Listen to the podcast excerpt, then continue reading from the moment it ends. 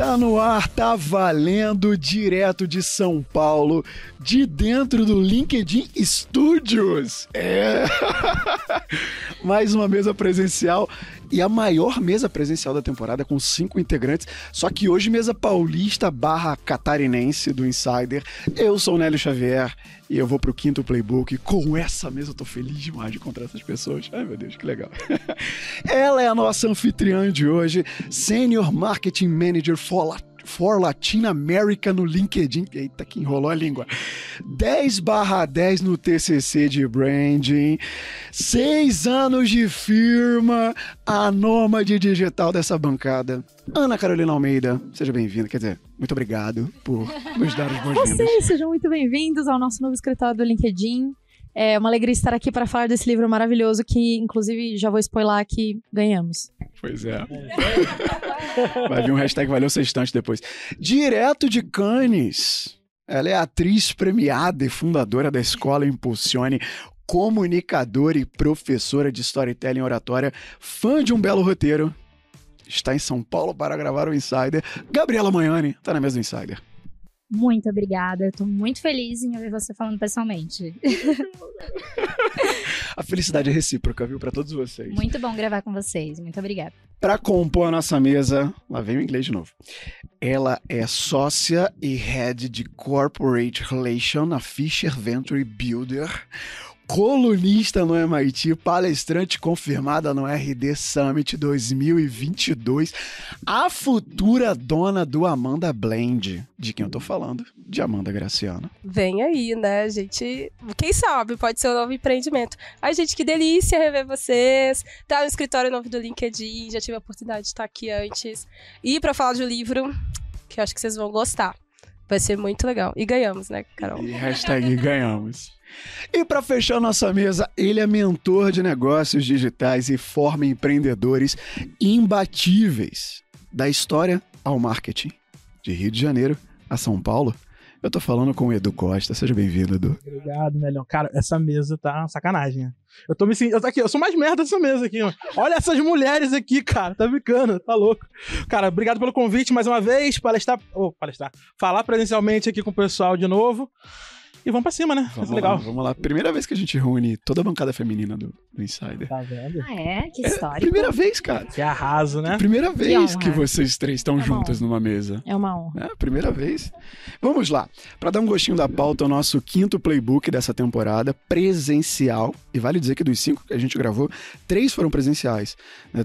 Dois aqui em São Paulo, quatro foram presenciais. Dois em São Paulo, dois no Rio. Eu gravei com o Edu lá na casa dele e a outra energia na presencial. E a pergunta que norteia a pauta de hoje é: você quer ser um milionário? Uma milionária? Você quer ter sucesso financeiro, ou melhor, alcançar a liberdade financeira? Será que isso é um sonho para você?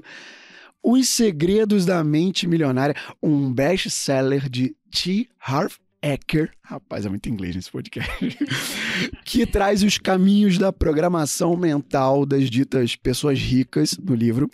A gente vai entender aqui hoje se é aplicável, se é para sua realidade, para nossa realidade, se não é. A ideia é debater o que está lá dentro do livro, com as experiências de cada um com relação a dinheiro, com relação à mentalidade de lidar com dinheiro. E antes da pauta, eu quero mandar aquele valeu sextante.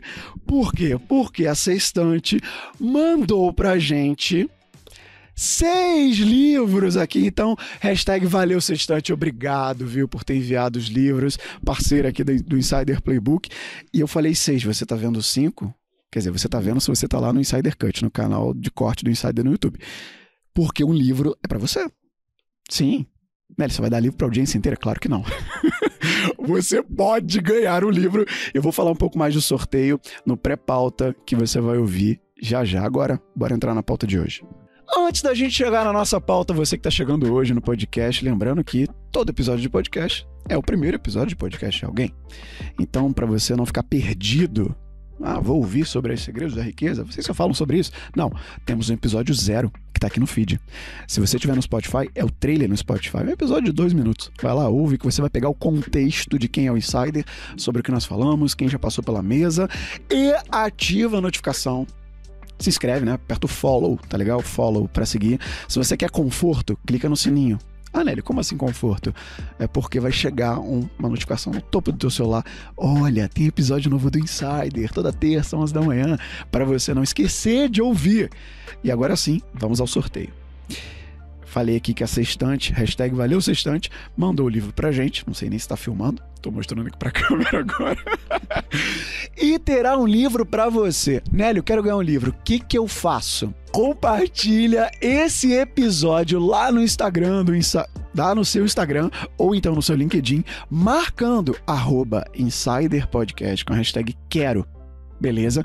Compartilha. O sorteio ele vai acontecer no dia 30 de julho vai ser lá no Instagram do Insider.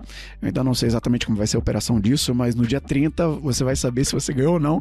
Então concorre, aproveita. Olha, seja o ativo que o Harvey Ecker colocou aqui. Não espera, você pode ganhar. Pode. Nós não temos milhões de audiência. Ah, né? Ele vai concorrer com milhões de pessoas? Não. Algumas dezenas, centenas não, dezenas de pessoas, sim. Você vai concorrer, mas você tem chance de ganhar um livro capa dura, edição especial. 2020, edição 2020, edição comemorativa que essa estante mandou pra gente. Poucas pessoas, não posso falar que poucas pessoas têm porque tá na Amazon pra comprar. Mas é uma edição comemorativa. E o Duzão vai complementar. Fala aí, Duzão. Poucas pessoas têm assinado por nós cinco. Caraca! É isso! Incluindo Nélio Xavier, que daqui pouquíssimo tempo já vai completar suas 10 mil horas de palco e vai estar cobrando cachês milionários. Daqui a pouco Cara, tá valendo muito mais esse livro. Adorei, vamos assinar o livro. Boa, Edu, boa. Caraca, boa ideia. Mente milionário, né? Tá vendo? Oportunidade. E falando em oportunidade, né, não, eu também sou autor, cara. Eu também tenho meu livrinho aqui, né? Que é o Transforme Sua Vida com Mentoria. Eu sou coautor desse livro aqui.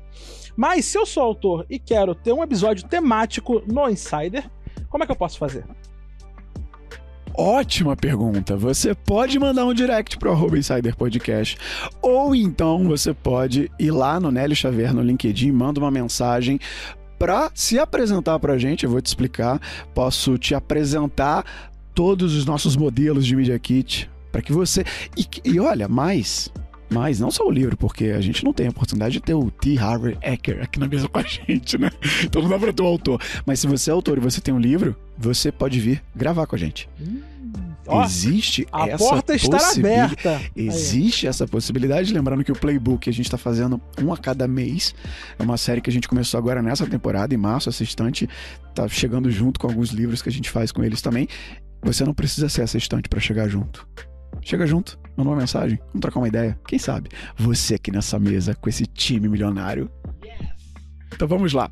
Ó, pra gente começar essa pauta, eu quero jogar pra mesa aqui, quem quiser que pegue a fala, ele o Harvey Eck, ele começa muito livro falando sobre a construção de uma mentalidade que seja favorável a você ganhar dinheiro, a você ficar rico. E ele fala, usa um termo que são fontes primárias de ensinamento e condicionamento sobre dinheiro. Quais seriam essas fontes primárias? Os nossos pais, por exemplo, as influências da infância, os, tudo que cerca a gente ali no nosso crescimento impacta no nosso modelo mental de dinheiro.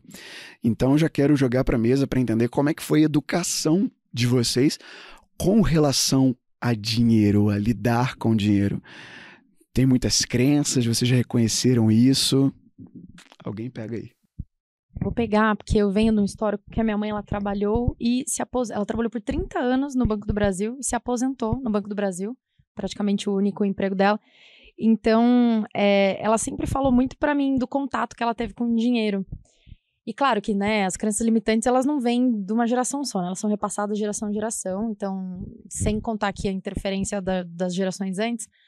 Mas a minha mãe, ela sempre dividiu comigo, assim, o quanto ela, ela trabalhava no caixa, né? Numa época em que caixa era muito usado, né? Não existia Pix. É, e ela sempre comentou comigo quanto o fato dela lidar muito com dinheiro ter meio que banalizado o dinheiro pra ela, sabe?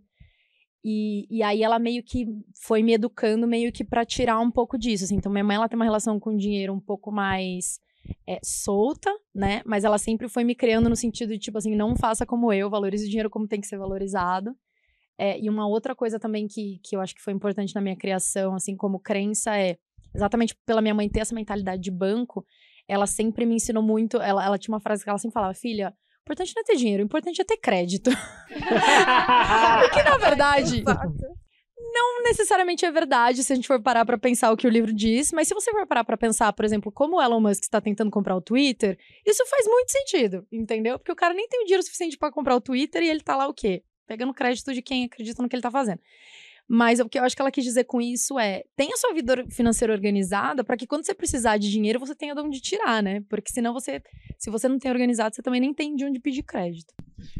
Meio que uma reputação financeira.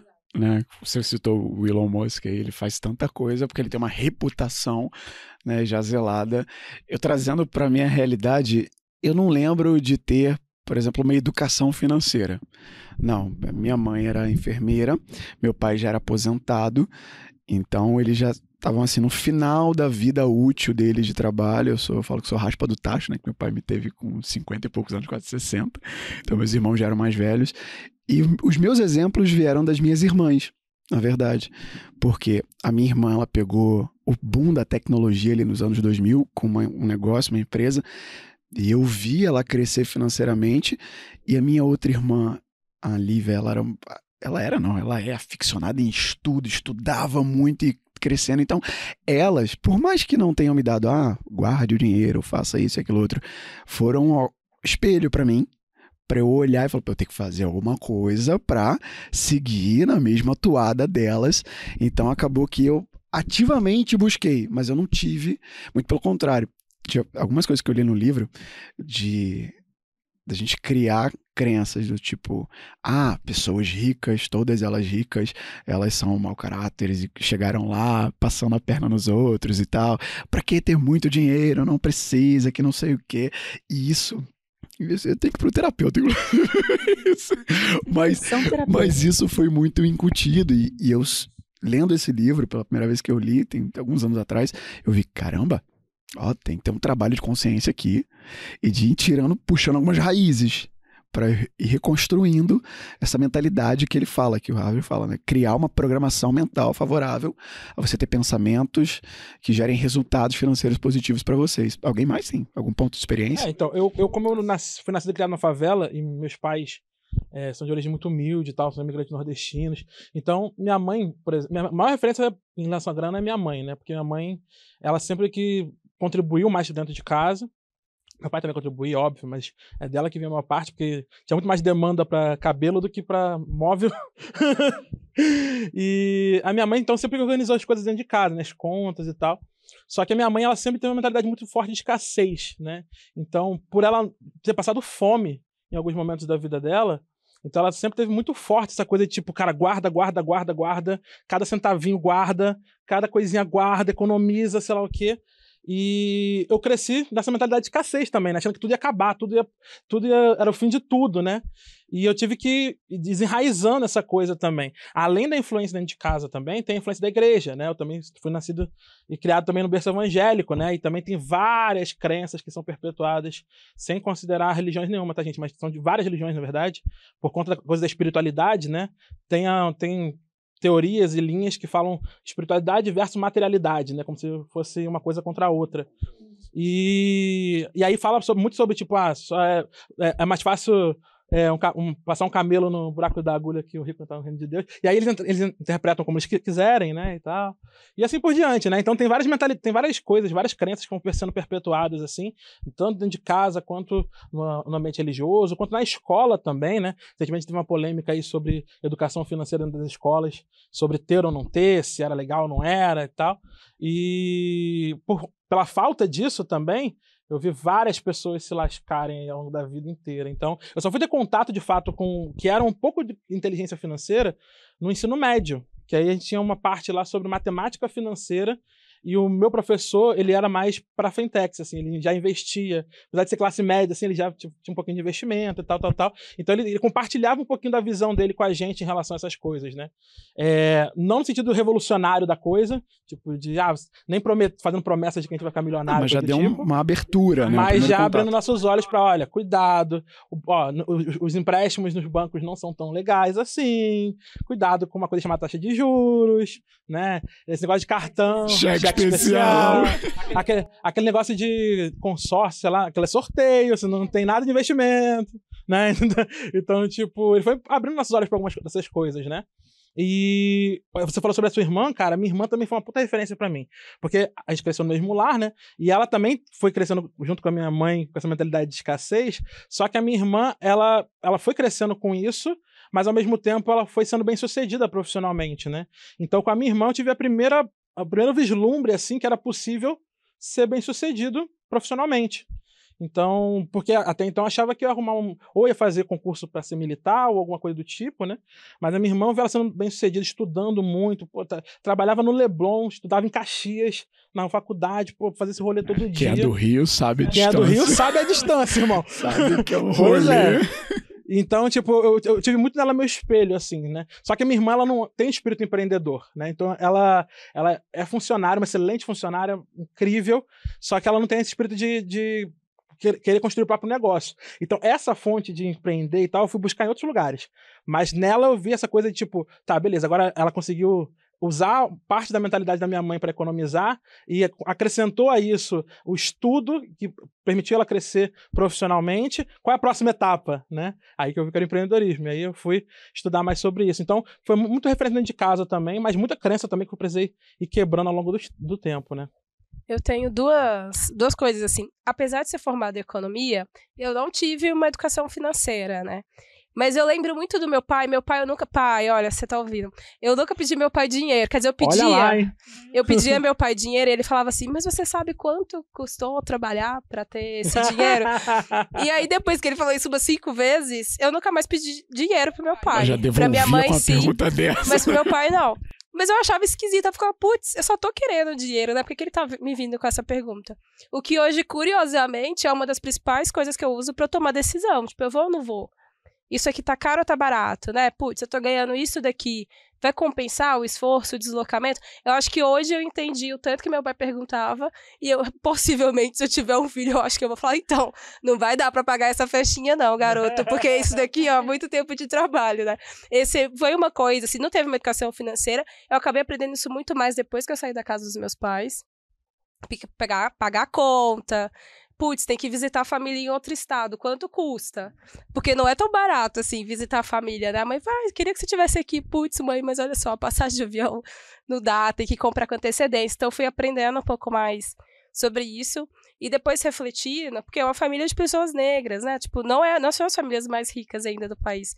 Mas a gente refletindo há um tempo atrás em casa, a minha avó, ela teve muitos filhos. E aí, aos finais de semana no interior, era uma das casas que sempre ficava cheia. Muita gente comia na casa da minha avó no final de semana.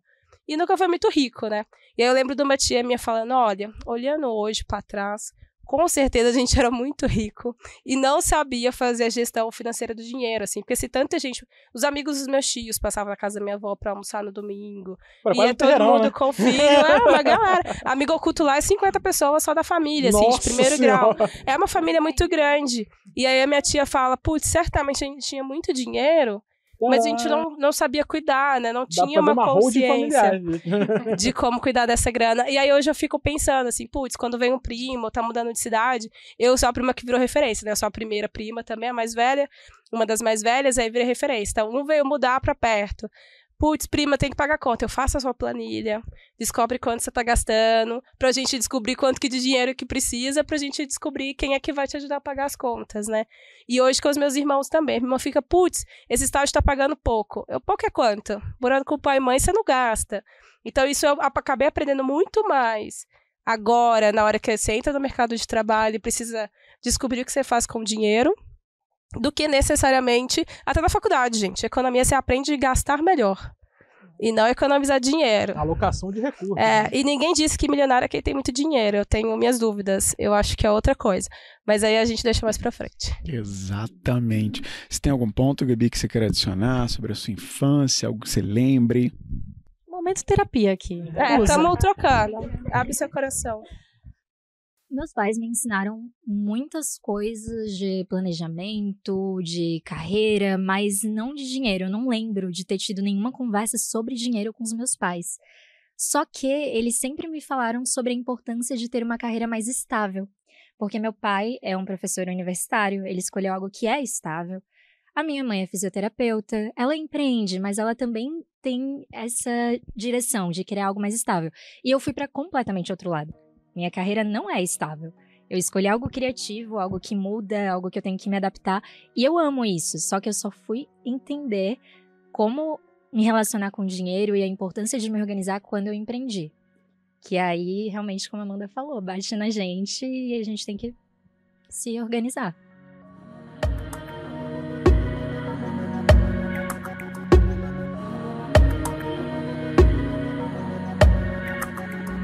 Intervalo nessa pauta presencial maravilhosa, para quê? Para fazer aquele CTA maravilhoso de sempre, que é seguir o Insider nas redes sociais. Na verdade, se você já está atento ao sorteio, se você já quer participar, imagino que você já esteja seguindo o Insider, correto? Então, segue, estamos aonde? No Instagram, no LinkedIn. Aqui na descrição do episódio você consegue encontrar o link para continuar acompanhando a gente nas redes sociais. E no YouTube também, né? Vale dizer, temos nosso canal de cortes no YouTube, Insider Cut. Eu boto minha cara lá direto, também tem corte, você consegue ver a gente, você vai ver a gente presencial lá no YouTube. Então clica aqui na, no link da descrição para acompanhar a gente lá no YouTube e em cima do nome de cada um presente na mesa. Edu, Amanda, Gabi, Carol, você, eu também, claro. Você consegue clicando no nome, se conectar com a gente no Instagram, no LinkedIn e, claro, eu esqueci de fazer isso durante a conversa, mas eu não vou esquecer agora. Se você está gostando desse papo, se você chegou no Insider agora, ou se você já está mais tempo, isso já deveria ter feito, né? E tá no Spotify, avalie a gente com cinco estrelas. Nós não somos motoristas de Uber, mas nós gostamos das cinco estrelas, porque é um baita sinal teu pra gente de confiança, de que você está gostando do conteúdo. E é o melhor presente que você pode nos dar hoje, viu? Porque a gente está te dando um presente, que é o um livro. Então, dá uma avaliação positiva no Spotify e no Apple Podcasts, viu? Agora já chega já de conversa e volta para a pauta.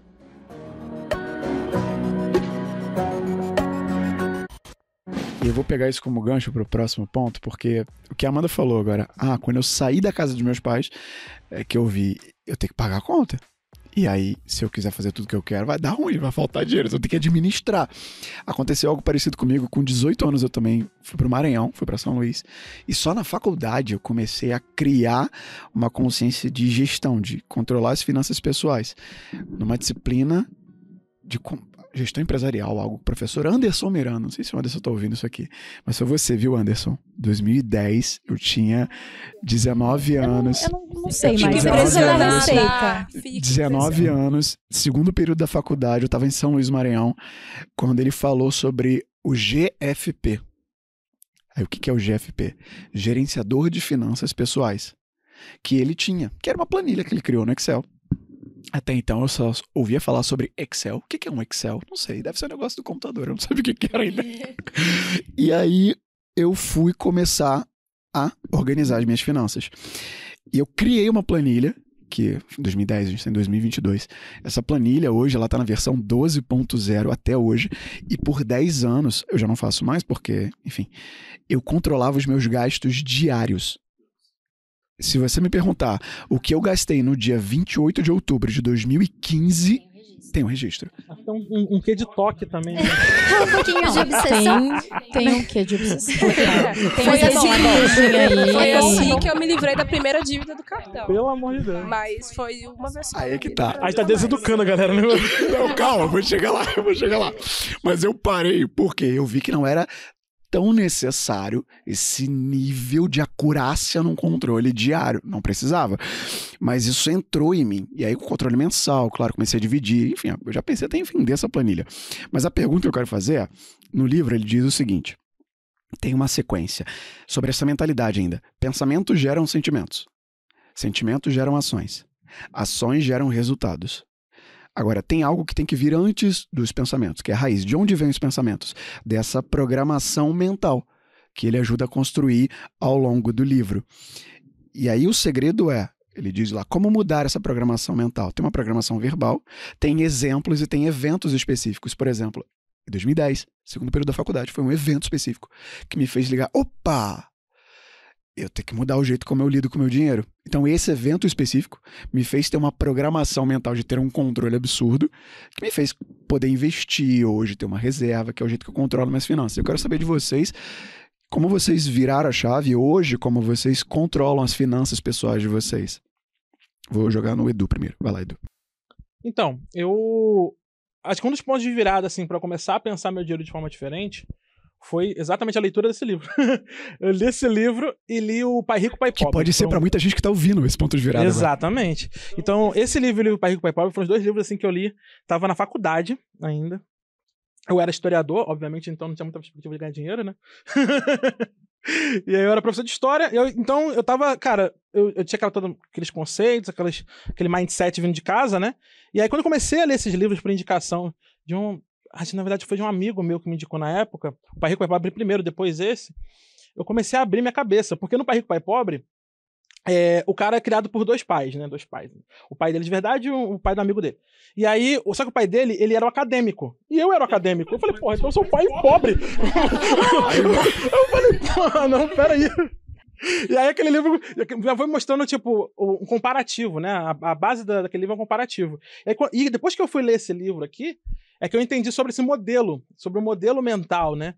Eu, e aí foi que eu entendi as crenças que estavam enraizadas em mim. Não tem nesse material aqui, mas se você pesquisar mais coisas sobre o T. Havek, você vai achar é, testes dele, quizzes, coisas assim, para justamente você atribuir notas às principais crenças limitantes e tal. Eu já fiz treinamentos presenciais do time dele também.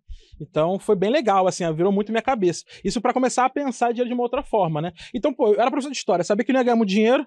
Eu falei, então peraí, então, como comecei a economizar esse negócio aqui, né? E eu comecei a trabalhar melhor meu dinheiro, a economizar. Só que era aquela coisa, os trancos e barrancos. Quando eu conheci a Fabiana, minha esposa, em 2014, eu tava devendo 700 reais de cheque especial. Eu já contei essa história antes. Eu dando 700 reais de cheque especial, cara. Eu, um primeiro encontro com ela, cada batatinha que ela comia no McDonald's. era, Dois era uma centavos a, lágrima. a mais Era de cheque especial. Já sabia. Agora tem mais dois reais no cheque especial. 700 Exato, cada batatinha era uma lágrima Era descendo. uma contagem aqui na cabeça, só aumentando. E os juros vai virar 800 por semana. Exato, cara. E eu falei, cara, essa, essa vida não pode continuar desse jeito. Ainda mais agora, né? E aí eu comecei, e foi justamente nesse momento que eu comecei a, a virar a chave, assim. Eu comecei a ler o livro, comecei a implementar algumas coisas, e foi bem importante. E aí, tipo, depois de, sei lá, dois meses que eu comecei a implementar essas coisas aqui, eu zerei a dívida e já tava com saldo positivo. E aí eu falei, putz, por quê? Porque eu tinha começado a organizar. Eu comecei a contar o, quanto eu gastava, no que, que eu gastava. Eu falei, hum, tô entendendo onde é que tem um buraco aqui, né? E aí, trazendo isso pra hoje, cara, faz muita diferença. E é algo que você tem que estar constantemente pensando, né? Porque, por exemplo, quando eu, trabalha, quando eu tava no mindset da escassez, tudo ia faltar. Ia acabar tudo, tinha que contar tudo, cada moedinha, cada centavo. Quando eu comecei a ganhar dinheiro, comecei a, a empreender, meu negócio começou a crescer, eu comecei a ganhar di- dinheiro que meus pais nunca viram na vida inteira deles. Aí eu fiquei meio maluco, né? Aí eu falei, tipo, eu comecei a ficar que nem a mãe da Carol, que eu comecei. "Ih, dinheiro é vendaval, né? Ué, vai embora, né? E aí, quando eu, come- quando eu fui olhar minhas contas, eu falei assim: peraí, tem uma coisa errada. Eu tô ganhando dinheiro pra cacete, mas onde é que tá esse dinheiro? Porque não tá, não tá sobrando, né? E aí eu comecei a, de fato, a pensar: pera, tem que organizar esse negócio. Isso foi ano passado, não foi muito tempo, não, tá? Ano passado. E aí eu contratei uma, uma consultora financeira, a Paty. Beijo, Paty. E a Paty T10, que, ela tem Esse Dinheiro é Meu, projeto dela. E ela me ajudou a organizar tudo. E aí ela faz essa auditoria pra mim todo final do mês, tanto pessoal quanto da empresa. E aí ela começou a organizar a minha vida e hoje, graças a Deus, eu tô no caminho, de, caminho da luz. Mas eu comecei a ter mais Caramba, consciência, né? Porque é normal, tipo, essa coisa, você trabalha, é como uma mola, né? Você trabalhou, você comprimiu ela tanto tempo, quando você solta, ela vai pro outro extremo, né? Antes de voltar pro eixo. Então, é a mesma coisa. Eu fiz escassez com tantos anos na minha vida que quando eu comecei a ganhar dinheiro, eu fui pro outro extremo. Só que eu falei, opa, peraí, deixa eu voltar Gastar. pro, pro eixo. É, É um pra- princípio também da educação financeira, né? Que fala-se muito. Eu sei que a Natália Arcuri fala muito disso. É, você tem que mensurar. Quando você começa a ganhar mais dinheiro, você tem que mensurar o quanto, qual que é o percentual correto para você aumentar o seu patamar de vida, né? De qualidade de vida. Porque senão você. Tudo que você ganhou de margem a mais, se você entra, tipo, ah, agora eu vou mudar para um apartamento dobro do meu. Você não vai fazer mais nada daquele dinheiro, você tá só gastando, né? Então, tipo, isso também é uma consciência que eu acho que pouca gente tem. Acho que, principalmente, acho que a gente tem que também falar de aspectos culturais, né? País colonizado e tudo mais. As pessoas, elas estão meio assim, putz, vivo num puta de um perrengue o tempo inteiro. A hora que eu ganho mais dinheiro, eu quero o quê? Quero conforto. E eu acho que tem. Isso é uma das crenças limitantes, né? Que é, cara, sim, é legal você adicionar um pouquinho mais no seu conforto, mas assim, quanto daquilo que você precisa também reinvestir, né? Ou guardar para que você consiga lá na frente ter um conforto ainda maior, né? Você falou da porcentagem. Eu aprendi essa divisão de porcentagem com a Natália Arcuri. Também em 2017 ou E é 18. de- não é desse livro? Eu não lembro se ela recomendou desse livro. Porque Mas- essa foi uma das coisas que eu falei que eu já tinha é, visto desse livro, que eu já tinha visto antes, mas não sabia que era desse livro. A questão da divisãozinha, de onde você coloca o dinheiro. Acho que sim, das necessidades. Pois tal, é, base. é, hoje eu uso 30%, na verdade é s- 60% é destinado para gastos fixos e necessidades. Enfim, aí a gente aloca tudo lá dentro. 10% é para lazer ou para, enfim, outro tipo de compra, algo externo. E 30% é para investimento, ou poupar, ou investir em negócio, ou investir em conhecimento. E essa divisão de 30% investimento, 60% necessidade, gastos fixos e 10% livre, eu vi pela, pela Natália Arcuri também. Citou o nome dela. Já foram dois nomes, né? Pat Deck, Natália Arcuri, aqui citados, e aí a divisão que eu aplico hoje. Mas vocês têm algum outro ponto de controle que vocês gostam de compartilhar? De como vocês gerem os, as finanças de vocês hoje? Olha, a gente, eu uso planilha, porque são dois economistas, né? Aí fica difícil. né, cara? Viu o negócio a da gente... formação, né? Mas olha que curioso. Eu acho que minha mãe ganha relativamente bem, e aí ela era essa pessoa. Eu acho que ela é até controlada, mas ela me dava a impressão de que tem o dinheiro, vamos usar, tudo mais, com o controle de quatro filhos, não dá pra você gastar tanto. Mas o, o meu noivo, ele tem a mentalidade de escassez um pouco maior, assim. Então é tudo não, vamos pensar tal.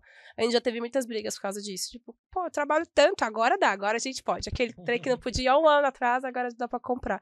Mas a gente usa planilha, inclusive, inclusive para as ações. A gente começou a investir, e aí é. Agora a gente consegue aplicar o conhecimento que a gente tem e fica vendo, ah, é por isso que tá acontecendo isso. A gente sabe, né? A gente estudou para isso. Então hoje a gente tem um pedacinho da renda aplicado, mas a hora que virou a minha chave foi a hora que começou a sobrar dinheiro na minha conta. E eu achei isso muito doido. Eu tinha certeza que eu tinha alguma conta que eu tinha esquecido de pagar. Esqueci um boleto ali. É, isso Cara, aconteceu, isso é juro. é isso que é e durante um fala. ano, durante um ano eu fiquei, o que que eu não paguei? E eu ficava, eu perguntava pra ela, tipo assim, o que que a gente esqueceu de pagar? Porque olha, tá errado. A quantidade de memes tá tem sobrando Twitter aqui. sobre isso. né? Sobrou dinheiro. Até a hora que eu entendi, eu falei assim, não, pera, mas vai ter que sobrar mesmo. Olha o tanto que a gente, né, esse o trabalho, né, o retorno que o trabalho tá dando, enfim, dá pra guardar. E aí agora a gente começou a investir. E mais recentemente, por eu trabalhar com empresas de tecnologia, também investi tanto em negócios da economia real quanto digital. Porque você olha, é tão engraçado, porque eu vejo isso muito, né? Então eu olho e falo, ah, essa galera tá captando, precisa captar pelo menos um milhão e meio, porque é isso. Aí na hora que vai terminar de ler, de fato, era isso. Mas é porque eu trabalho com isso todos os dias, né? Então também teve um pouco de olhar e observar as pessoas que estavam à minha volta. Que eu falei, não é possível que tem tanto mistério assim. Então muda um pouco o patamar, porque você quer comprar outras coisas, né? Mas a gente começou sobre dinheiro. A gente- A hora, isso hoje é uma das horas mais felizes, assim, do meu mês. É a hora que cai o dinheiro na conta do trabalho do mês. Porque antes eu ficava preocupada esperando chegar para pagar a conta, né? Agora não, é tipo, e yeah, chegou, a gente vai pagar, vai sobrar um tiquinho, porque a gente conseguiu fazer isso acontecer. E esse dinheiro a gente vai usar pensando pro futuro, né?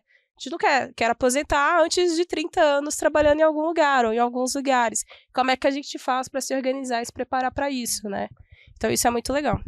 É, esse pensamento lá na frente que você trouxe agora, poxa, eu quero me aposentar antes de ter que ficar fixo 30 anos num único lugar. É, mas é um pensamento que é muito pertencente à geração dos nossos pais. A gente falou de gerações no último playbook, no playbook 4 do Pedrinho Salomão, a gente falou sobre essa diferença de gerações e o quanto isso até influencia na liderança da- da- dos jovens, agora os Y, os Zs também. Agora eu vou fazer um, gancho para o princípio 6, vou jogar agora para Gabi. Ele fala sobre vários princípios lá no livro, né? Sobre, na verdade, a receita da riqueza, enfim, tem um outro nome lá, que é admire pessoas bem-sucedidas.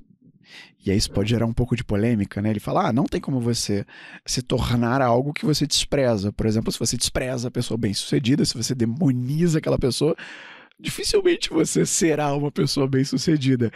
E ele fala sobre buscar a companhia de pessoas bem-sucedidas, ficar feliz com o sucesso dos outros, que é algo importante.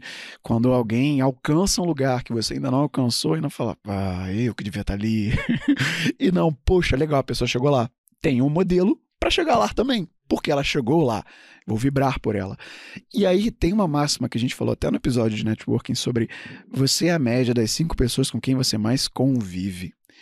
Trazendo isso, se aproximar de pessoas bem-sucedidas, ficar feliz com o sucesso do outro. Vocês acreditam que dá para você escolher essas pessoas? Dá para você ter essa média de pessoas ricas, entre aspas, que ele fala no livro? O que, que você acha, Gabi? Eu acho que sim, eu concordo que as pessoas ao nosso redor fazem muita diferença. Me lembrou até um discurso do Tarantino, que eu tô nas referências do cinema, isso mesmo. Voltou de Cannes com É. trabalhado em Cannes com Tarantino na ponta da língua, vai lá. Mas tem um discurso em que ele fala o seguinte: que quando ele se comparava com os diretores que ele convivia na cidade dele, todo mundo achava ele genial. Falava assim, nossa, você é um diretor incrível. E aí ele ficava naquela zona de conforto, porque ele fazia muito, mas ele não fazia o máximo que ele podia. Ele fazia o máximo comparado às pessoas que ele estava ali ao redor. E aí ele fala, get out of Loserville. Saia da, dessa cidade ou desse bairro dos perdedores. Que é no sentido de, quando ele começou a se comparar com os maiores diretores do mundo, ele viu que ele era o pior. Que ele não estava fazendo nada. Ele só era bom comparado àquelas pessoas que estavam ali. Os medíocres. É, e aí, realmente, isso me fez pensar bastante nesses últimos meses sobre. É, com quem a gente se compara faz diferença, porque a- a gente se engana achando que tá fazendo coisa demais. Eu me peguei, eu me percebi em alguns projetos, vendo que eu não tava tentando o suficiente, sabe? Só que eu tava me comparando com pessoas que não estavam tentando tanto assim, então tava A confortável. régua tava baixa. A régua tava baixa. Então, sim, concordo. Acho que a gente tem que sempre ficar renovando, olhando o que, que a gente admira nas pessoas ao nosso redor. Tendo como, tendo como exemplo, né? Algum ponto de networking sobre como se aproximar de pessoas, como estar em ciclos de. do que é da mentalidade de riqueza, né? Que o Harvey é. Que... Não parecer um baita do interesseiro, né? Exato, Só exato. quero ser esse amigo porque você tem uma mentalidade de riqueza, ou no caso é rico. Não Pagando. sei essa resposta. Pagando? Pagando. Explique-se. Cara, eu- o Joel me ensinou, o Joel J, meu mentor, me ensinou que existem dois tipos de network. Orgânico e o pago. Não é falando que existe o tráfego. Orgânico e pago, né?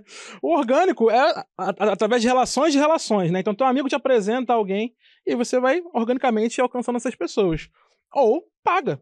Paga pra fazer parte de um grupo de negócio, paga pra estar presente nos principais eventos, paga pra estar. E uma coisa que virou regra pra mim, cara, vai no evento, eu só pego o VIP. Só pego o VIP. Por quê? Porque é lá onde está o público que me interessa. Entendeu? Eu não quero, eu quero, não quero ser mais um na muvuca. Eu quero estar onde a galera VIP tá. Segmentação. Exatamente.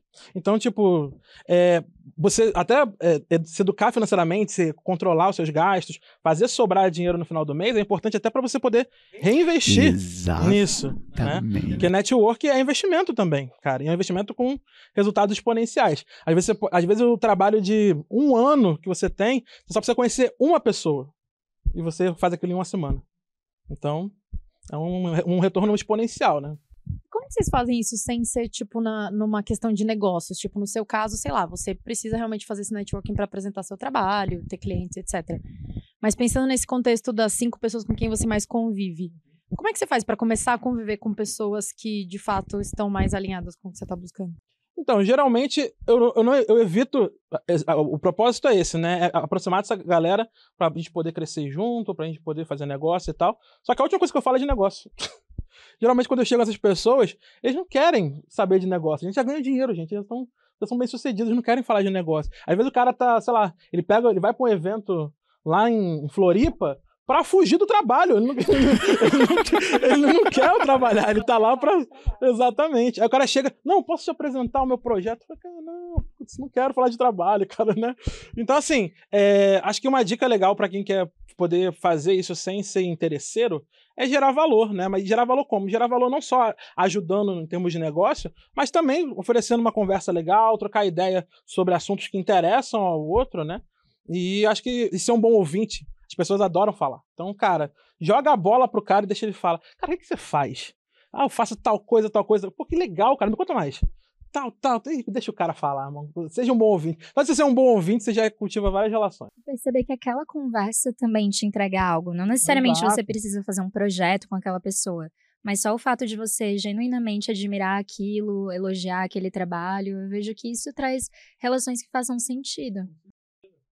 Eu tinha esquecido o número, eu fui buscar aqui, mas olha, 216 episódios só sobre networking, sobre como criar bons relacionamentos. Tem, umas, tem um 10 minutos do episódio que é só hack de evento que, que o Edu deixou lá na mesa. Contei todos os segredos lá. 216, 216, volta aí 13 episódios pra trás. Não agora, não agora, continua no papo, tá? Não sai agora não, fica aqui no papo. Mas olha, Depois sabe uma coisa? Não é fazendo mexão pela casa, mas eu faço isso muito. E durante a pandemia talvez eu tenha feito mais. Toda semana eu converso com alguém que não tem nada a ver com o que eu faço. E eu mando o famoso Oi, tudo bem no LinkedIn. Gente, as pessoas. Porque é o fato que o Edu falou. As pessoas amam falar sobre o que elas fazem. Então você tem que dar uma brecha. Agora não é oi, tudo bem, sei lá, sou sua fã, conversa comigo. Não é desse jeito. Mas assim, as pessoas deixam um rastro sobre o, sobre o que elas gostem, gostam e curtem, né? Na, na própria rede. Então, você se engajar por ali. E as pessoas fazem isso comigo. Então, como eu escrevo também coluna em impresso, né? Em, em, em jornais, às vezes o pessoal fala assim: Nossa, acabei de ler, achei muito legal. Queria trocar uma ideia com você sobre isso. Você tem tempo? E aí eu, eu me organizei para fazer isso, porque quando eu falo de riqueza, eu acho que não é o dinheiro, eu acho que quem tem uma rede de contatos muito boa é mais rico, inclusive, do que quem tem dinheiro. Porque você não precisa de ser o dono, né? Você tem que ser um amigo do dono. E ser um amigo do dono é difícil. E, e o network também é com o tempo e com a idade, né, gente? Por mais que sejamos pessoas ambiciosas em alguma medida, com 18 anos é muito diferente a rede de contatos que você tem depois que você tem 30, 40, 50. Ter esse cuidado também. Mas, gente, manda um oi. Das 20 pessoas que você mandar, 5 vão responder. Você precisa de uma por semana, né? Então, se organizar para isso, eu acho muito bom. Tá aberto pra isso, né? Acho que é importante também. É verdade. E outra coisa que me veio à cabeça é que quanto mais a gente se dedica para os projetos que a gente tem hoje, mais fácil é de você gerar conexões no futuro. Então eu vejo bastante como isso trabalha no networking. Você valorizar os projetos que você está agora, porque aquelas pessoas daqui a pouco também estão em outros lugares, vão lembrar de você. Exatamente. Não pensar, esperar o projeto gigantesco para mostrar o que você essa sabe semana. fazer. É, eu tava comentando essa semana com um mentorado meu, ele tava falando sobre isso. Cara, eu lembro de um, um contato que eu fiz no LinkedIn com o Bernardo, tá me ouvindo também, Bernardo L'Oreal. Agora na L'Oreal, né? Vai saber, vai saber daqui a pouco.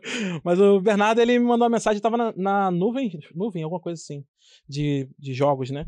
E aí, eu- sei que em 2015 ele me chamou pra uma vaga que tava tendo lá de analista de marketing e tal, e eu não, não pude sair porque tava na agência. E aí a gente manteve contato no LinkedIn durante anos. Quando foi em 2018, eu comecei a empreender, eu vi o, o- ele ele trocou de cargo, ele foi para uma outra empresa e tal, e eu mandei parabéns para ele no LinkedIn, né? E aí quando foi meses depois, ele começou a me acompanhar também, o movimento, e quando eu comecei a falar mais sobre o LinkedIn, ele me chamou para palestrar na empresa que, que ele estava trabalhando. E aí eu fui, pô, topo falar, foi claro, vambora. Quando eu cheguei no evento, cara, uma- eu não tinha a menor ideia de qual era a empresa, qual era o evento. Quando eu cheguei no evento, era o maior evento do segmento dele. Eu falei, caraca, animal, né? E aí me colocaram numa sala palestrar e eu dei meu melhor lá dentro. Dois dias depois, uma pessoa que estava lá na palestra me mandou: Edu, eu sou coordenadora da ABAV, eu queria que você palestrasse na ABAV. Eu falei, pô, que animal, eu tive a, tive a tua palestra lá e tal. Eu falei, pô, animal, com certeza. Fui pra ABAV, né? E aí palestrei na ABAV de novo. E uma semana depois também me mandaram mensagem: Edu, a gente viu tua palestra na ABAV e eu queria chamar você para dar um treinamento pago aqui na empresa XPTO, né? Eu falei, caraca, pra tu ver, né? A cadeia de coisas. E é exatamente isso que a Gabi falou, cara. Quanto mais você entrega valor nos projetos que você tá agora. Se eu, se eu fosse lá, tipo, ah, vou dar uma palestrinha, ah, tá bom, vou lá. O Bernardo, um cara conheço na internet, me pediu pra ir lá falar, tá, vou lá falar. Se eu, se eu fosse entregar qualquer coisa lá, né? Tipo, nada disso teria acontecido, né? Então, entrega teu melhor agora no que você tá. Inclusive, é uma das mentalidades um dos princípios do livro, né? Entrega o melhor onde você tá, porque, cara, isso com certeza vai gerar oportunidade pra você lá na frente. Tem um, acho que é o 2, 2, não, 3, 5, ah, 5, princípio 5. Pessoas ricas olham oportunidades, conseguem assumir riscos calculados, não demoram para aproveitar essas oportunidades. E fazendo outro gancho, que é um princípio, um dos primeiros dos segredos da mente, que ele fala para não se vitimizar e ter o cuidado para não ficar perto demais de pessoas que só se vitimizam, Porra, Aqueles é reclama- aqueles reclamadores profissionais. Nossa. Eu falo lá no Rio, quando você identifica como? Tá sol, a pessoa. Nossa, Rio de Janeiro, né? Pelo amor de Deus. Sol aqui no Rio. Aí chove. Nossa, choveu o Rio para. O Rio não vai pra lugar nenhum, né? Sol pra mim, tchau. Não fala mal do meu lado. Já afasta, já afasta. Não, mas é um, é um filtro.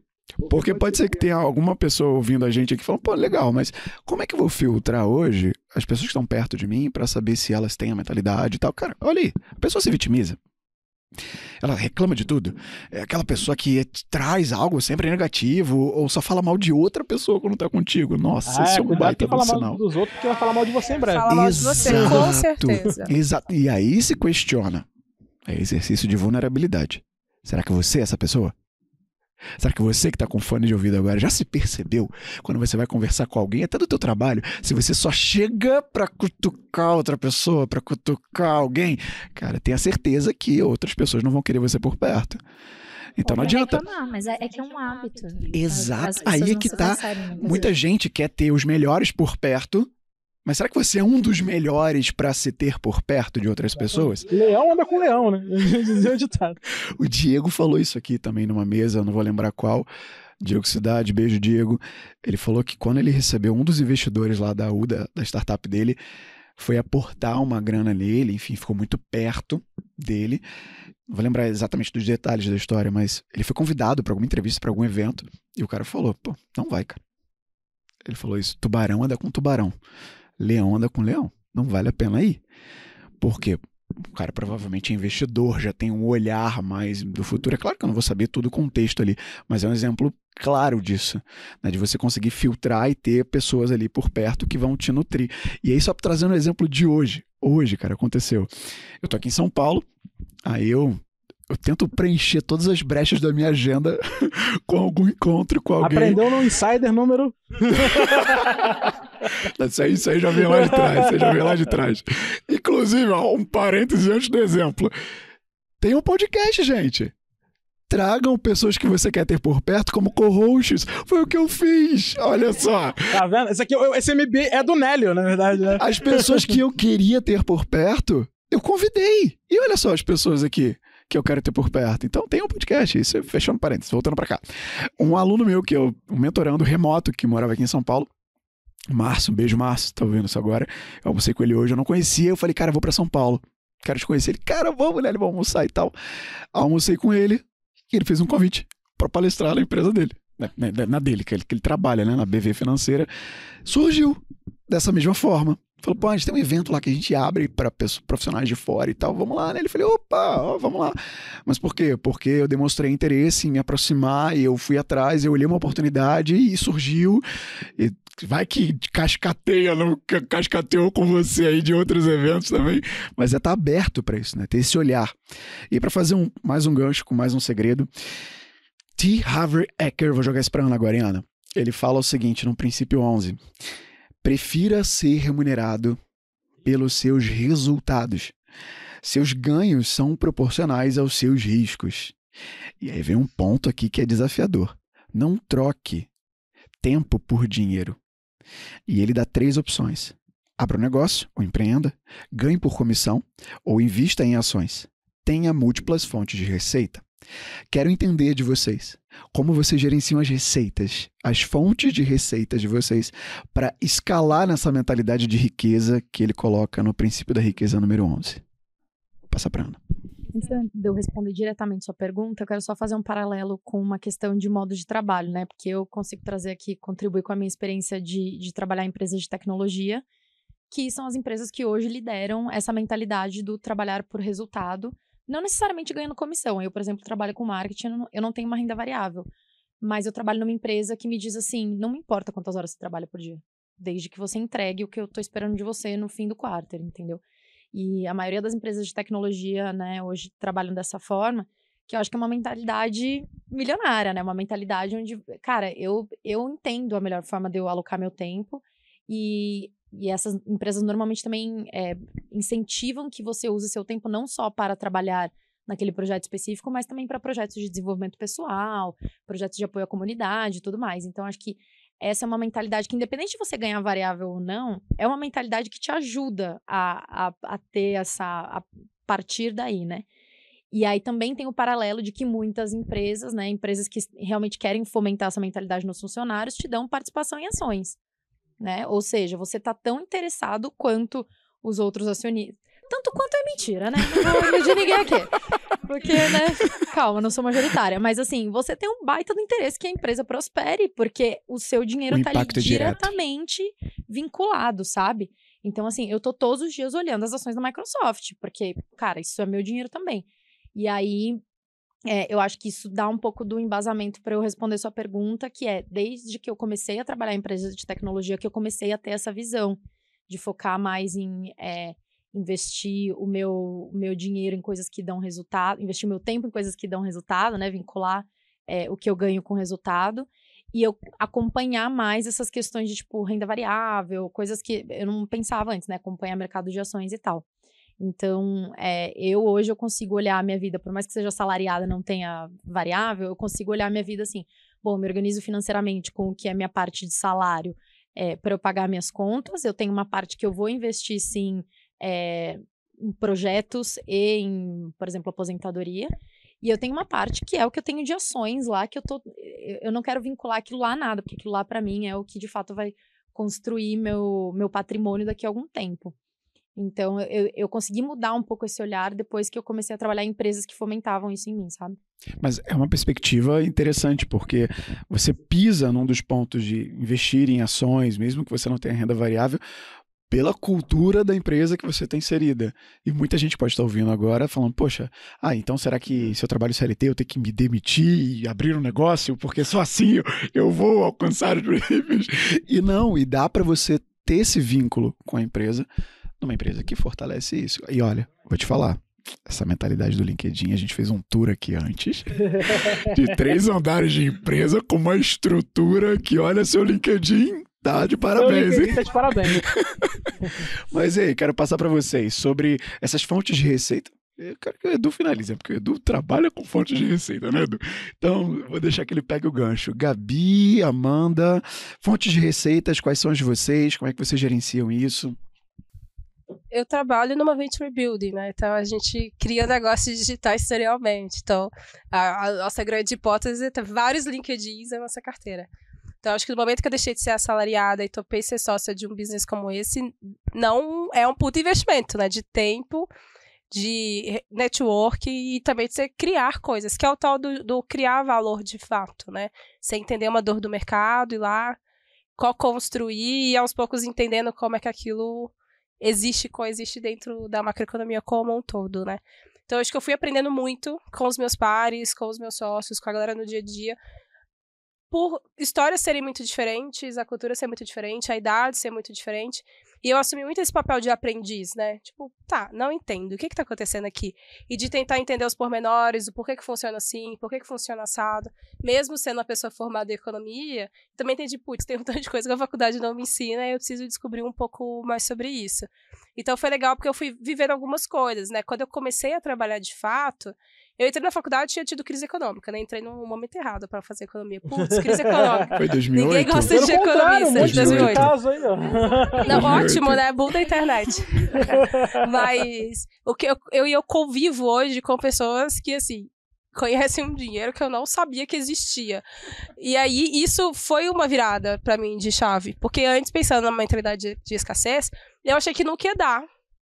E agora que eu descobri, cada vez que eu conheço, tem gente que eu conheço que a gente não acredita que isso existe, sabe? Que essa vida é possível, que a pessoa no final do ano é, aluga um jatinho pra ir passar Réveillon não sei aonde. Essas coisas eu não sabia que existia, sabe? Pra mim, muito humilde era pegar o busão, você vai ficar X horas no busão, vai chegar no lugar onde você quer ir, no máximo juntar muito dinheiro e comprar uma passagem, né? Então eu fui aprendendo um pouco dessa lógica.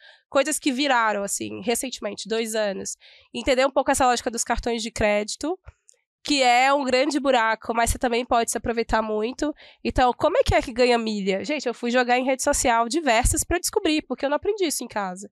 Eu fui falar depois com a minha mãe, perguntar, mãe, mas esse seu cartão aí, esse tanto de dinheiro, quatro filhos, você tá pontuando alguma coisa, né?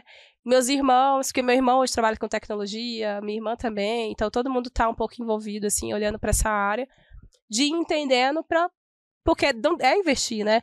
Putz, pode ter uma anuidade aqui ou não, porque tem como negociar, mas vai ter milha. Se eu quiser voltar, viajar, visitar a família, isso pode é um dinheiro que você está criando dinheiro, né? E agora, mais recentemente, olhando para a economia real, que são coisas que não são tão digitais assim, porque eu não acredito 100% que o mundo vai ser digital. embora eu trabalhe com isso. Eu acho que tenho pelo menos uns 50, 60% das nossas relações que elas vão continuar se dando no físico. E elas precisam ter muito mais qualidade. E hoje eu tô olhando muito para coisas assim que eu, como uma boa mineira, ou eu uso muito, eu percebo que as pessoas frequentam bastante, e participando mesmo que minoritária em alguns projetos e iniciativas para entender como é que funciona, né? Não é para ser tipo virar dona, mas é você tem que estar tá ali no meio para você entender como é que é aquela prática. É tipo virar gestor. Você só vai entender como é que é contratar um time de pessoas a hora que você de fato passar pela experiência. Então é a mesma coisa do investir e é um pouco de estar tá respirando o ar, né? Eu falava quando era mais nova. Ah, eu quero estar tá ali, eu quero respirar o ar daquelas pessoas. Tem alguma coisa diferente ali do jeito que elas se comunicam, se vestem. Eu não sei o que é, mas eu quero descobrir aquilo. E é um pouco da curiosidade, assim. É para além do que, que eu posso aproveitar no trabalho, né, daquela pessoa, né? Uma oportunidade lá na frente. Mas é de fato de aprender como é. O que, que é? Essas pessoas falam sobre o quê?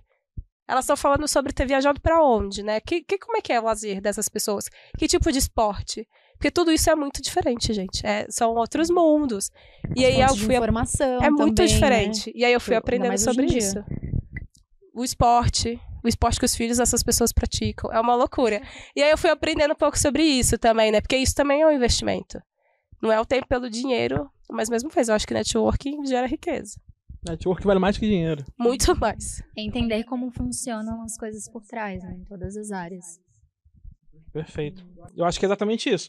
Quando, quando eu falo muito nos mentorados sobre isso, né? Eu falo, cara, qual é o jogo por trás do jogo? Tipo, algo que eu tenho instalado no meu software é, é sempre isso. Toda vez que eu tenho contato com alguma empresa, com alguma coisa nova, eu pergunto, como é que esses caras ganham dinheiro? Tipo, a primeira coisa que eu penso é o canal de monetização de dos caras. De onde vem a doleta? Não, a é, moeda. tipo, peraí. E aí vem aquela, aquela máxima, né? Se você não tá pagando por algo, você é o produto. Então, tipo, peraí, como é que esse cara monetiza? Qual é o modelo de negócio desse cara? Como é que ele faz grana com isso aqui, né? E eu, eu tenho isso instalado em mim, tanto para aprender e trazer isso para mim dentro do que for possível, né? Quanto justamente para entender como é que eu posso me beneficiar desse, desse mercado. Porque a galera tem, tem muito instalado que só existe uma única forma de ganhar dinheiro. Tipo, ninguém aprende sobre dinheiro, como a gente falou, né? Ninguém aprende sobre dinheiro na faculdade, na escola. Então, tipo, o cara sai da faculdade de Direito achando que só, só sendo advogado, só advogando, que é a única forma de ganhar dinheiro. O cara sai da faculdade de nutrição, ele acha que só clinicando que ele vai, ser, vai ganhar dinheiro. Então, tipo assim, a galera não tem essa visão mais ampla do que, que eles podem fazer para como é que o conhecimento deles vale e eles podem desenvolver N coisas dentro desse mercado, né? E se você está atento, se você abre o olho para entender como é que essas empresas que estão nesse mercado elas funcionam, como é que elas ganham, tem aplicativo que vale muito mais do que redes gigantescas de negócio, gente. Então, por quê? O que, que, tem por trás disso? Onde é que está o valor das coisas, né? E aí, no porque você falou, né? Eu falo muito sobre isso também, sobre parar de vender hora, parar de atrelar o que você está entregando a hora, né? Para quem é empreendedor, por exemplo, fica ainda mais fácil isso, porque eu tenho uma mentorada minha, por exemplo, que eu puxo a orelha toda semana, porque ela tem alguns treinamentos e tal, ela tem um puta entrega, ela já tem uma certa autoridade, a galera gosta do trabalho dela, ela fecha treinamento pra caramba, só que ela fecha treinamento por hora. Eu falei, minha filha, pelo amor de Deus, para de vender hora, né? Porque o impacto do que você vai entregar para esse cara é muito maior do que a hora que você está cobrando dele. Então, por que, você vai cobrar 500 reais a hora desse cara se o que você está entregando para ele gera um impacto de milhões? Faz zero sentido isso. Né? Isso falando para empreendedor fica ainda mais fácil de ver. Agora falando para funcionário, Edu, mas eu, eu, sou funcionário, trabalho numa empresa. Como é que eu começo a pensar sobre criar outras fontes de receita? O caminho que a Carol falou aqui, né? Tem o caminho, se você não tem o benefício da Carol de trabalhar numa empresa que favorece isso, tem o caminho proposto pelo Tim Ferriss no Trabalho 4 Horas por Semana. Belo livro também. Que é um outro livro que a gente pode trazer aqui para cá, né? Para o nosso insider, que eu acho excelente. Mas lá, por exemplo, o Tim propõe um caminho que é um caminho onde você vai negociando o, o trajeto para uma economia digital, né? Então, tipo, a empresa, você vai provando para a empresa que você consegue entregar resultado sem atrelar aquilo ao tempo. Então você começa negociando algumas horas saindo mais cedo, por exemplo. Depois você propõe trabalhar um dia em home office. Depois você propõe trabalhar 100% em home office. Então ele vai propondo um caminho onde você vai negociando isso com as empresas. Só que o Tim escreveu isso há décadas atrás. Agora, com a pandemia, ficou ainda mais fácil negociar isso, né? Porque as empresas entenderam que não precisa, a maioria delas, né? Claro, não todas, mas a maioria delas entenderam que não precisa do funcionário ali dentro do escritório para que ele consiga performar ou entregar o trabalho dele, né? Claro que continua tendo alguns negócios, alguns modelos que dependem da presença do funcionário e tal, sempre vai ter, mas aí cabe de você entender o que, que você quer para você, né? Você quer continuar ali dentro do trabalho é, 8 horas por dia, 40 dias por semana, 40 horas por semana, etc, etc, ou você quer trabalhar no modelo onde você está muito mais atrelado ao que você entrega a tua performance e com isso, aquilo que demoraria sei lá, o, o cara tá te pagando 8 horas para você entregar um trabalho que você entrega em duas. As outras 6 horas que você tem, você pode estudar, você pode abrir um outro negócio, você pode Um fazer pessoal. um freela, você pode Gravar dar investimento, podcast. gravar Gravar podcast, podcast. e assim por diante, né? Então acho que é muito disso, de você trabalhar de fato essa mentalidade. Por isso que esse livro é muito importante, cara. Esse livro realmente é muito importante porque ele fala a coisa mais importante que é. Ele não é um livro de dicas para você ficar rico. Não é isso, né? O pessoal acha que, tipo, você vai ler um livro e vai aprender a ficar rico. Gente, não vai, né? Mas ele ensina sobre como é que você pode pensar. Como é que ele te propõe uma nova forma de pensar, né? E se você está aberto a entender isso, aberto a, a ver como esse jogo funciona, o céu é o limite. E só para dar o endosso que você falou do negociar um ficar em casa, diminuir a carga de trabalho, o escritório do LinkedIn que a gente fez o tour tá praticamente vazio. Né? Claro, uma empresa de tecnologia, eles já viram isso, que a pessoa pode dar o resultado de casa, mas pode ter muita gente que está ouvindo e que tem os seus negócios, e que tem até pequenas ou grandes equipes que surte efeito. Teve uma polêmica agora recente que o Elon Musk né, falou: ah, não, todo mundo vai voltar para Tesla, terão que trabalhar presencialmente e tal. E a Amanda tá fazendo uma cara de, de, de cara com a. É que ele ganha dinheiro na picuinha. É, na Ele tem que fazer É. polêmica. Exato. Ele, ele entendeu que os, os rendimentos dele vêm da picuinha. Só que esse foi um baita estratégico dele, né? Super. Só ele consegue fazer, inclusive. Que se eu gerar picuinha, a gente não vai ganhar o mesmo tanto. Não, mas porque, tipo, no momento que ele falou isso, todos os outros tubarões do mercado falaram: talentos, venham pra cá. porque esses talentos não estão dando em árvore, né? É difícil contratar gente boa. E quando o cara fala, não, só vai trabalhar aqui se quem quiser voltar pro escritório, o cara fala, então não vou trabalhar no escritório. E aí, Microsoft, opa, oi, queridão, chega mais. Né? Então, assim, nunca sangre em um tanque de tubarões, né? Então, Nossa, que bela frase, hein? do Joel. Nossa, nunca sangre em um tanque de tubarões.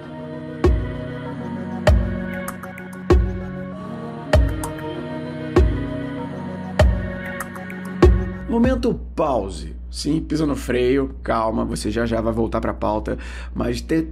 mas tá rolando muito insight. Você tá anotando? Espero que sim. Anota aí. Anota, pega os insights e leva para a prática respondendo a seguinte pergunta: qual das práticas para ter uma mente milionária você já adota na sua vida hoje? Já falamos aqui sobre o princípio 13, o princípio 11, né? Ser remunerado por resultados, sobre você evitar ficar perto de pessoas muito vitimistas, sobre admirar pessoas bem-sucedidas, networking, enfim. Conta pra gente. Se você tá no Spotify, você vai arrastar a tua tela para cima, vai aparecer essa pergunta. Qual das práticas para ter uma mente milionária você já adota na sua vida hoje? Escreve, Responde aí pra gente. A gente ancora a tua pergunta aqui no Spotify, deixa a gente descobrir quem é você, interage com a mesa do Insider. Essa é a tua chance de sentar na cadeira aqui da mesa e trocar com a gente. Olha, para eu fazer uma virada aqui para um nosso bloco 3, nosso bloco final, tem um ponto que ele cita no livro que a gente está falando sobre aprendizado, sobre aprender e tal, que foi o gancho agora que a gente fez. O princípio 18 de ter uma mentalidade de riqueza, de você conseguir aprender e se aprimorar o tempo inteiro, você não achar que já sabe tudo, porque isso vai te colocar num teto que você não vai escalar essa mentalidade, e se instruir, aprender com quem já chegou onde você quer chegar, com quem já está num step, num passo à frente de onde você está. E eu quero jogar para vocês aqui agora, vou jogar essa para a Gabi, a gente pulveriza, sobre os perigos de você aprender com quem não chegou onde você quer chegar e como ter esse filtro ligado. para fomentar essa mentalidade de riqueza? É ter interesse suficiente para saber um pouco mais da história, do contexto, porque isso muda completamente a dica que ele vai dar, o país que ele mora, a época que ele morou, quais foram as condições. E aí, às vezes, aquilo que, que tá num livro quase como uma fórmula não vai funcionar na sua realidade, porque é uma realidade diferente. Precisa ter também essa, esse senso crítico em tudo que a gente recebe. Então vejo que é bem importante, ainda mais na internet, onde qualquer pessoa pode ensinar qualquer coisa. É legal dar uma olhada no que, que a pessoa já fez, se tem a ver com o que você quer. E sempre ir adaptando os conselhos, nunca levar como uma verdade absoluta. Cuidado com estelionatários digitais, gente, pelo amor de Deus. Estelionatário digital? É claro, bandidos, bandidos digitais. Não, mas. Denúncia, denúncia. Pelo amor de Deus. Quero nomes, Essa- brincadeira. Não, e eu- Então, é porque, cara, tem uma galera no digital que, tipo, descobriu que é uma forma de ganhar dinheiro fácil prometer. Ai, ganhe de 500 a 15 mil reais por, por mês sem sair de casa. Porra, então assim, gente, vamos lá, vamos ser realistas, né? Tipo, tem que ter um mínimo de senso crítico pra você entender que não, isso, dinheiro não dá em árvore, gente. É, Óbvio, tem essa percepção, tem, tem, todo, tem toda uma ciência pra trabalhar economia, pra entender que dinheiro não dá em árvore, entendeu? Você tem que gerar valor pra ter valor, né? Então, assim, cuidado com essa galera no digital prometendo mundos e fundos. Claro, o digital é exponencial, sim, o digital tem oportunidade, sim, mas, cara, não é da noite pro dia, não é fácil, não é simples, embora tenha, sim, um caminho, né? Só que cuidado com essa galera, porque a premissa sempre é, beleza, lembra que eu falei, onde é que esse cara tá ganhando dinheiro esse negócio, né? Será que, pô, se esse cara tá ganhando esse dinheiro todo, ele não estaria me vendendo curso, né? Por que, que, eu- por que- que o cara que é, que é ziliardário tá fazendo curso pra ganhar dinheiro? Porra, assim, pelo amor de Deus, né, gente? Então acorda pra realidade aí, tomem cuidado. Como assim? não é porque ele quer que todo mundo seja rico também? Ah, não, é, é o que ele diz, né? Eu achei que era. A quantidade de dinheiro no mundo é limitada, né? Exato. Dinheiro você não multiplica. Na- Até agora, né? 20, 2022, vai que a gente descobre outras coisas, vai, povo volta. É só imprimir, pô. Pois é, esse é o grande problema, né? É só Imprimir- imprimir. estamos onde estamos porque imprimimos muito dinheiro.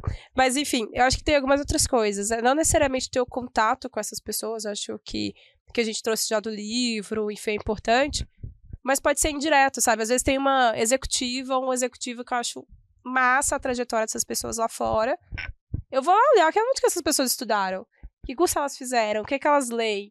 Porque também pode ser uma fonte, né? De, é uma referência.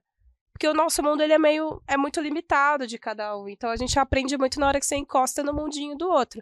E com o mundo digital, você vai ter, né, os estelionatários e tudo mais, mas as pessoas também estão ali interagindo e curtindo coisas. Então você conseguir pegar ali nas nuances essas referências, eu acho muito importante. Esse é um bom caminho. Um outro, eu gosto muito de perguntar às pessoas sobre livros, coisas que elas leem, assim. Podcasts que ouvem. Eu tendo a achar que tem mais coisas nesse lugar também. E eu comecei mais recentemente, depois que eu descobri que vários artistas, né, atrizes e atores de Hollywood investem em startups lá fora, eu comecei também a dar uma olhada um pouco mais o que que essa galera começou a fazer com a grana. Então você vai ver, ah, tem ator e atriz, sei lá, o Ashton Kutcher é um exemplo. Ele é um dos, dos primeiros investidores da Uber, da WeWork.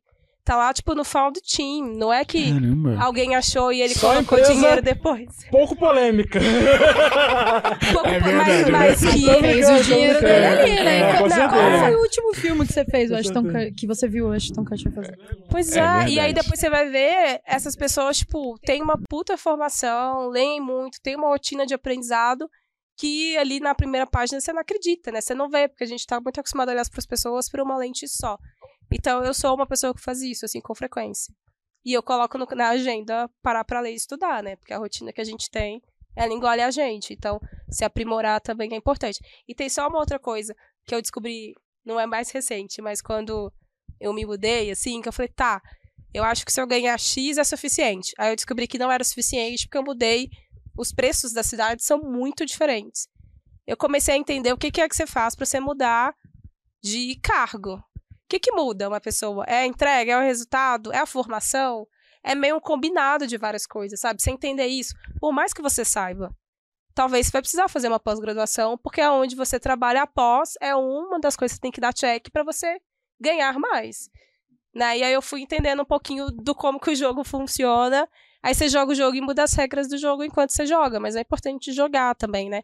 E entender se ter mais dinheiro, recurso financeiro para você é importante, você tem que entender como é que o jogo tá funcionando, porque até você poder mudar a regra, você vai ter que jogar com a regra posta, né?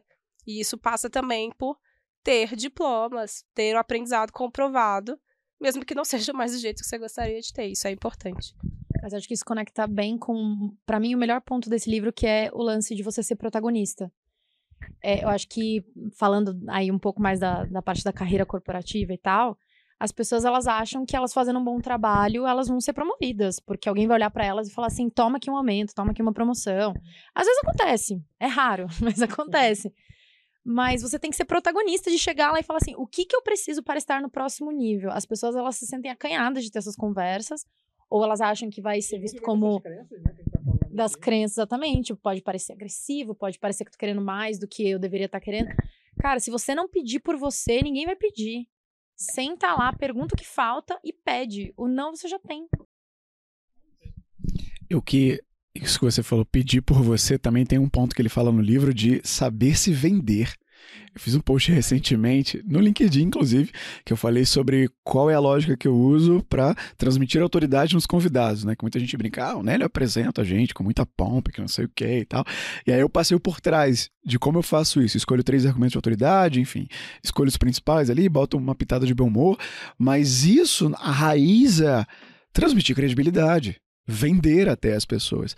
E saber se vender é importante. Ele também menciona que as pessoas que não se vendem porque acham que não é necessário ou não sabem falar de si perdem oportunidades. Porque podem estar num ambiente em que outras pessoas não conhecem e não veem o valor. O seu valor, você sabe, você tem que saber. Agora, você contar que o outro vai ver que você tem um valor, que você está se dedicando. Ah, não está se dedicando, ah, tem valor, vou te promover. Cara, está considerando mágica. Não vai rolar, gente. Pode rolar, mas né, o mundo tem quase 10 bilhões de pessoas. É, e eu, eu, li recentemente um livro que até pode mais um. Ui, a gente vai Eita sair daqui com uns. Ixi, vai sair já com as datas, tem que marcar. A lista já tem uns 15 já. É, foi é, um ano em 12 semanas que eu tô lendo. Eu, mas já li já. E esse livro, ele tem uma sacada no livro que eu achei maravilhosa, que ele fala exatamente sobre isso. Ele fala sobre. É, a gente não tem controle sobre os nossos resultados a gente tem controle sobre nossas ações. As ações geram resultado. Né? Então, tipo, às vezes a gente coloca. Porque muitas vezes a gente monta um planejamento e não consegue alcançar o planejamento. Porque a gente fez um planejamento baseado no resultado que a gente quer e não nas ações que a gente pode fazer. Né? E, quando, e quando ele falou isso, eu falei, putz, animal. Eu descobri porque eu não bati a meta. porque eu tava, tava muito clara a visão, eu sabia o que eu queria, só que o como chegar lá não estava tão claro. E aí eu contei que, ah, no caminho a gente cobra, né? E não é bem assim. Então, esse é um, foi uma sacada que ele trouxe ali que eu achei maravilhosa. Tipo, como é que você pensa, pensa nas ações, né? O que, que você pode fazer hoje em prol de você e não esperar que alguém vá prestar atenção no que você está fazendo para te dar uma promoção, né? Então, fica, fica a dica aí para vocês. É, o protagonismo, né? Que a Carol acabou de exatamente. falar aqui. E para costurar aqui com a pergunta do mentor, eu adorei o que você falou de saber onde é que essas pessoas que eu tô vendo aqui, elas estão colocando o dinheiro delas, né? Ou por trás, ou como elas aprendem. Eu ouvi isso pela primeira vez com um cara, esse cara sumiu. Nem sei se vocês conhecem, um cara chamado Gabriel Goff. Conheci pessoalmente. Você conheceu pessoalmente? Eu uhum, eu, mas eu peguei esse hype aí do Gabriel Goff. Ele hypou muito, muito. E, e, ele era jogador de pôquer. Vocês lembram dele? Eu lembro. Vocês lembram do. High Stakes. Gabriel High Goff. Stakes. O, o Gan, High Murilo Gan, tinha um Murilo Gan era. também. Ai, tinha muitas coisas. É, High Stakes Academy. Coco, né? Não, e o Gão, o Murilo Gão, pô, admiro pra caramba o Murilo Gão, era parceiraço dele, e eu ouvi esse cara falar lá, sei lá, uns 2017, mesmo período, 17, 18 que ele era jogador de pôquer e quando ele foi entrar no digital, ele foi, e até no poker também, ele foi ver, cara, por que, que esses caras são campeões e ninguém tira eles daqui? Tem algo além do poker. Não é só saber jogar poker, porque saber fazer as combinações, saber jogar as cartas, eu também sei.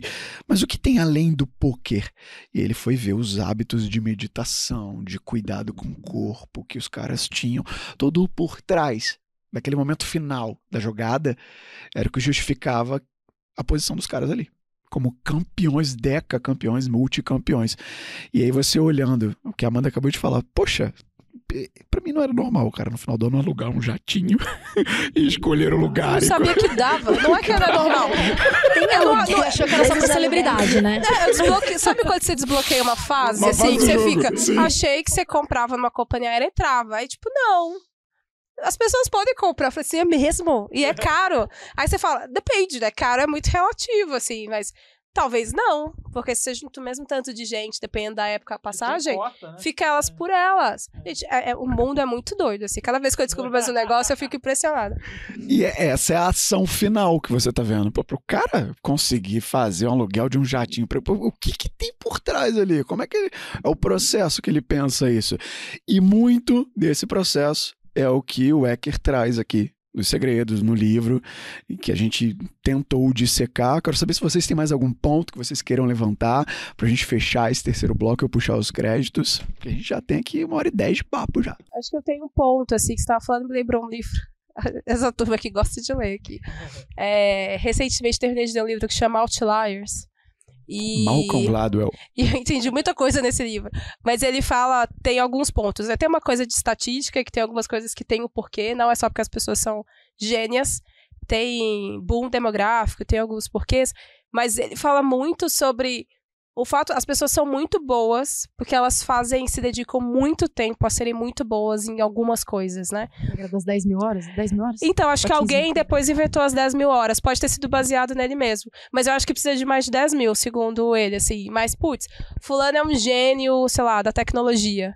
É, porque o pai, quando ele tinha 15 anos, ele já entendi, já aprendeu de tecnologia, mas você vê que a pessoa dedica muito tempo do dia dela, os estudos estão relacionados àquilo. Então a gente vê a mágica quando a pessoa tá nos 40 anos, mas não é uma mágica, né? Tem um- uma construção. Não vai ser só comprar o infoproduto de alguém que você vai talvez vai te ajudar, mas você precisa de ter algumas horas ali, muitas horas de dedicação para ser de fato alguém que vai se destacar. E aí voltando pro livro O Segredo da Mente Milionária, ele é um pouco dessa mentalidade, né? Você tem que entender o que é que você quer construir se dedicar.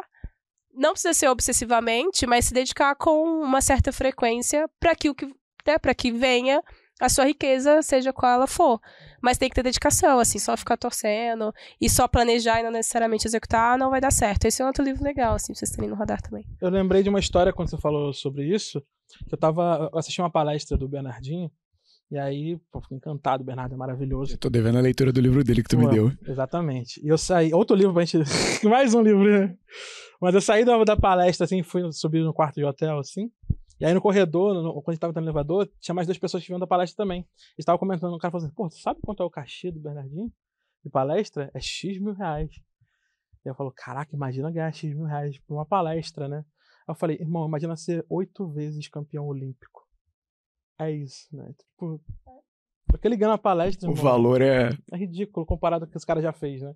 Então, é sobre isso, cara. Track record, né? Tipo, o que, que você já fez, velho? Tipo, tem dedicação, horas dedicadas. Quantas você. horas do dia você imagina que o Bernardinho já se dedicou pra Exato. treinar pessoas? Pra uma hora dele valeu o que vale. E né? tem uma coisa que pouca gente fala, né? Que quantas vezes essas pessoas falharam em mil coisas. Exato, exato. E às vezes as pessoas elas simplesmente não começam nada por medo de falhar, né? Um dos grandes medos das pessoas aí pra não tomar alguma atitude.